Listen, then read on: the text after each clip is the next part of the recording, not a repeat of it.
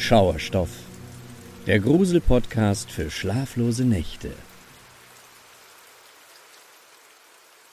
Flammenwut. Vertrauen. Vertrauen ist eine zerbrechliche, aber essentielle Komponente zwischen Menschen. Es ist das Fundament für enge Beziehungen und es ermöglicht uns, uns sicher und verwundbar zu fühlen. Vertrauen entsteht, wenn man an die Integrität, Ehrlichkeit und Verlässlichkeit einer Person glaubt. Wie ein unsichtbarer Faden, der Herzen miteinander verknüpft und Verbindungen schafft, die stark genug sind, um selbst die schwierigsten Zeiten zu überdauern. Es ist die leuchtende Flamme, die unsere Seelen erwärmt und uns das Gefühl gibt, nicht alleine auf dieser weiten Welt zu sein. Doch wenn das Vertrauen, das einst so behutsam aufgebaut wurde, gebrochen wird, überschattet fortan eine düstere Wolke des Misstrauens die Beziehung zweier Menschen. Die Enttäuschung von Vertrauen hinterlässt tiefe Narben auf unserer Seele. Als ob jenes unsichtbare Band, das uns mit den anderen eben noch verknüpft hatte, mit roher Gewalt durchtrennt wird. Die Schmerzen des Verrats bohren sich wie spitze Messer in unsere Brust und der Zweifel an den Absichten und der Aufrichtigkeit anderer erschüttert uns bis ins Innerste. Diese traumatische Erfahrung musste 2008 auch Terry Caffey aus Texas machen. Terry war ein tiefgläubiger Christ, der mit großem Vertrauen durchs Leben schritt. Sein Vertrauen richtete sich an Gott und seine Familie, die für ihn alles bedeutete. Terry war mit seiner Frau Penny verheiratet und hatte mit ihr zusammen drei Kinder die 16-jährige Erin, den 13-jährigen Matthew und den 8-jährigen Tyler. Die Familie war hoch angesehen in der Gemeinde. Terry galt als fürsorglich, Penny als treu und die Kinder waren immer höflich, hatten hervorragende Noten in der Schule und gute Manieren. Gemeinsam lebten sie in einem Einfamilienhaus in einem kleinen verschlafenen Ort namens Alba.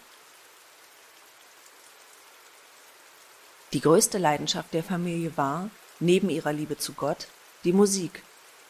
Penny war Pianistin, Matthew spielte Mundharmonika und Tyler Gitarre.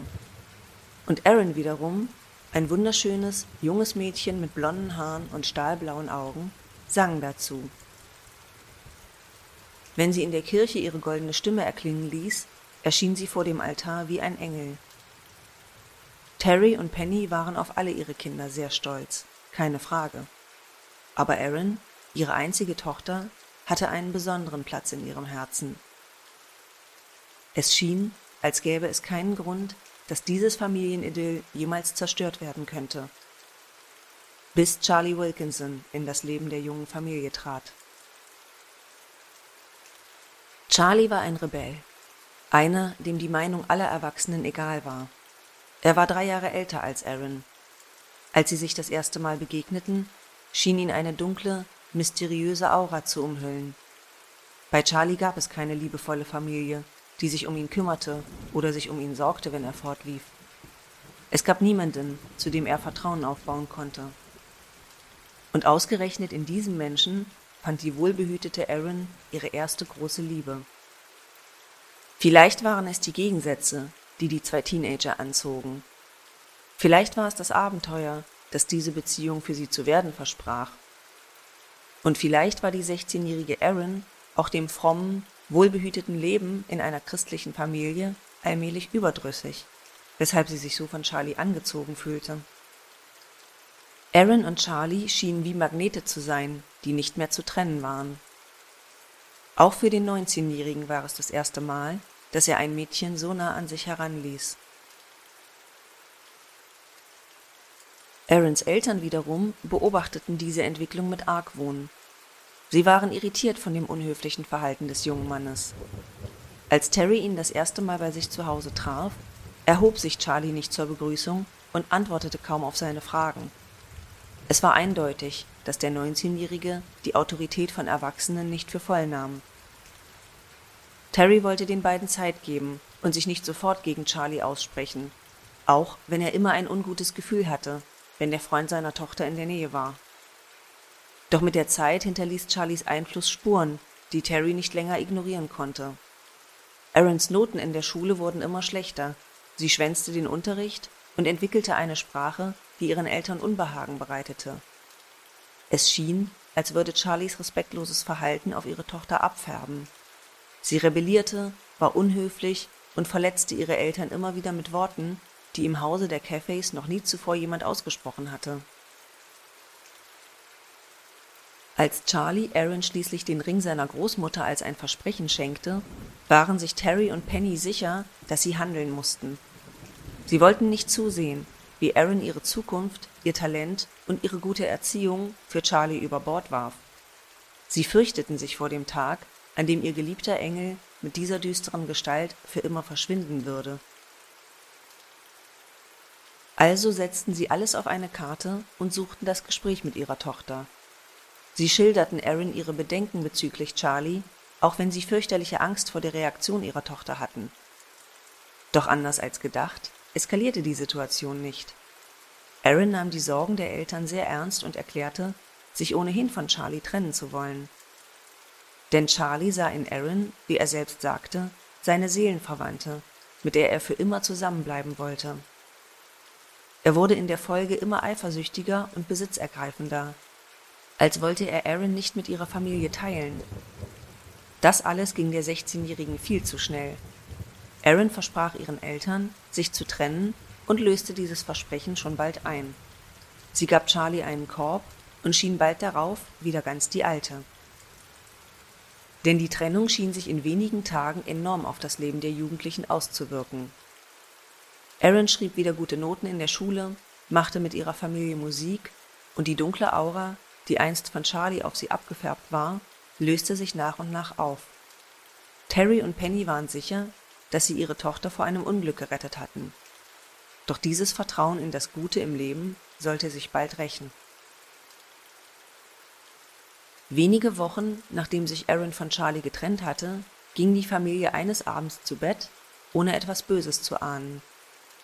Doch dann erschütterte mitten in der Nacht ein ohrenbetäubender Lärm das Haus. Ein Krach, den Terry noch nie zuvor gehört hatte. Und in jener Sekunde, als er von den Geräuschen geweckt wurde, wusste der Familienvater instinktiv, dass das Böse sein Haus betreten hatte. Zwei vermummte Männer hatten sich mit Waffen Zutritt zu dem Haus verschafft. Ihr erstes Ziel war das Schlafzimmer von Penny und Terry, welches im Erdgeschoss lag. Als sie das Zimmer betraten, war Terry klar, dass seine Frau und er keine Chance hatten. Denn neben zwei Gewehren trug einer der Männer ein tödliches Samurai-Schwert in der Hand. Sie hoben die Waffen und begannen auf das im Bett liegende Paar zu schießen. Penny war bereits nach kurzer Zeit tot. Auch Terry wurde von mehreren Kugeln getroffen. Aus irgendeinem Grund ließen die Täter jedoch von ihm ab und gingen ins Obergeschoss zu den anderen Schlafzimmern. Der Vater versuchte noch, den Tätern zu folgen und die restliche Familie zu warnen. Doch ihm fehlte aufgrund seiner zahlreichen Verletzungen schlichtweg die Kraft. Und als er aus dem ersten Stock weitere Schüsse hörte, wusste er, dass es zu spät war. Doch immerhin hatte er die Täter erkannt. Es waren Charlie und einer seiner Freunde gewesen, die das Feuer auf die Familie eröffnet hatten. Aber bevor Terry hierzu einen weiteren Gedanken fassen konnte, wurde ihm schwarz vor Augen. Als er wieder zu sich kam, herrschte in dem Haus gespenstische Stille, die nur von leisem Knacken und Zischen durchbrochen wurde. Der Geruch, der Terry wie ein tödlicher Wind in die Nase stieg, weckte seinen Überlebenswillen. Das Haus stand lichterloh in Flammen. Terry wusste nicht mit absoluter Sicherheit, was mit seinen Kindern geschehen war, doch in seinem Zustand war ihm klar, dass er ihnen keine Rettung mehr sein konnte. Also robbte er langsam ins Badezimmer und schaffte es, aus dem Fenster zu kriechen. Er schleppte sich unter größter Anstrengung hinaus, humpelte und kroch über den Rasen, weg vom Haus, in Sicherheit. Doch der Weg in Richtung Hilfe war weit. Terry musste sich schwer verletzt durch einen Wald kämpfen. Mit letzter Kraft erreichte er schließlich das Grundstück seines Nachbarn Tommy. Als dieser ihn entdeckte, rief er sofort einen Krankenwagen. Tommy sah, dass Terrys Leben nur noch an einem sehr dünnen, seidenen Faden hing, und er bat die Notärzte, sich zu beeilen. Mit letzter Kraft konnte Terry noch stammeln, dass Charlie für den Anschlag auf seine Familie verantwortlich war. Dann verließen den Familienvater die Kräfte. Als die Einsatzkräfte am Haus der Familie ankamen, fanden sie in den Trümmern des zerstörten Gebäudes die Leichen von drei Familienmitgliedern. Es handelte sich um Penny, Matthew und den kleinen Tyler, der den Mordanschlag leider ebenfalls nicht überlebt hatte. Doch von der ältesten, Tochter Erin, fehlte jede Spur. Die Ermittler konnten sie nicht im Haus finden, egal wo sie suchten. Sie beschlich ein fürchterlicher Verdacht. Wurde Aaron von Charlie und seinen Helfern entführt? Hatte Charlie es nicht ertragen können, dass Aaron sich von ihm getrennt hatte? Hatte er ihre Familie dafür bestrafen wollen, weil er glaubte, dass sie Schuld an der Trennung hatte? Und wie stand es um das Leben von Aaron? Hatte Charlie seine Ex-Freundin ebenfalls getötet und ihre Leiche womöglich mitgenommen? Voller Angst um das Leben der 16-Jährigen fuhren die Ermittler nun zu dem Wohnwagen, in dem Charlie zuletzt gemeldet war. Sie wussten nicht, was sie erwartete. Konnten sie Aaron noch retten oder war es zu spät? Als sie die Tür zum Wohnwagen öffneten, waren sie geschockt von dem Bild, das sich ihnen bot. Es herrschte Chaos, überall lagen Unrat und Müll herum. Der Geruch im Inneren des Wagens war kaum zu ertragen.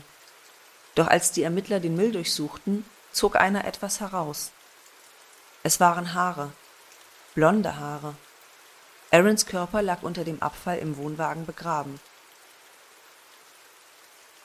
Nach einer Sekunde des Schreckens öffnete Aaron die stahlblauen Augen und sah den Ermittlern ins Gesicht. Dann murmelte sie mit verstörtem Blick leise Feuer. Die Erleichterung bei den Polizisten war groß. Wenigstens eines der Kinder hatte den Anschlag überlebt.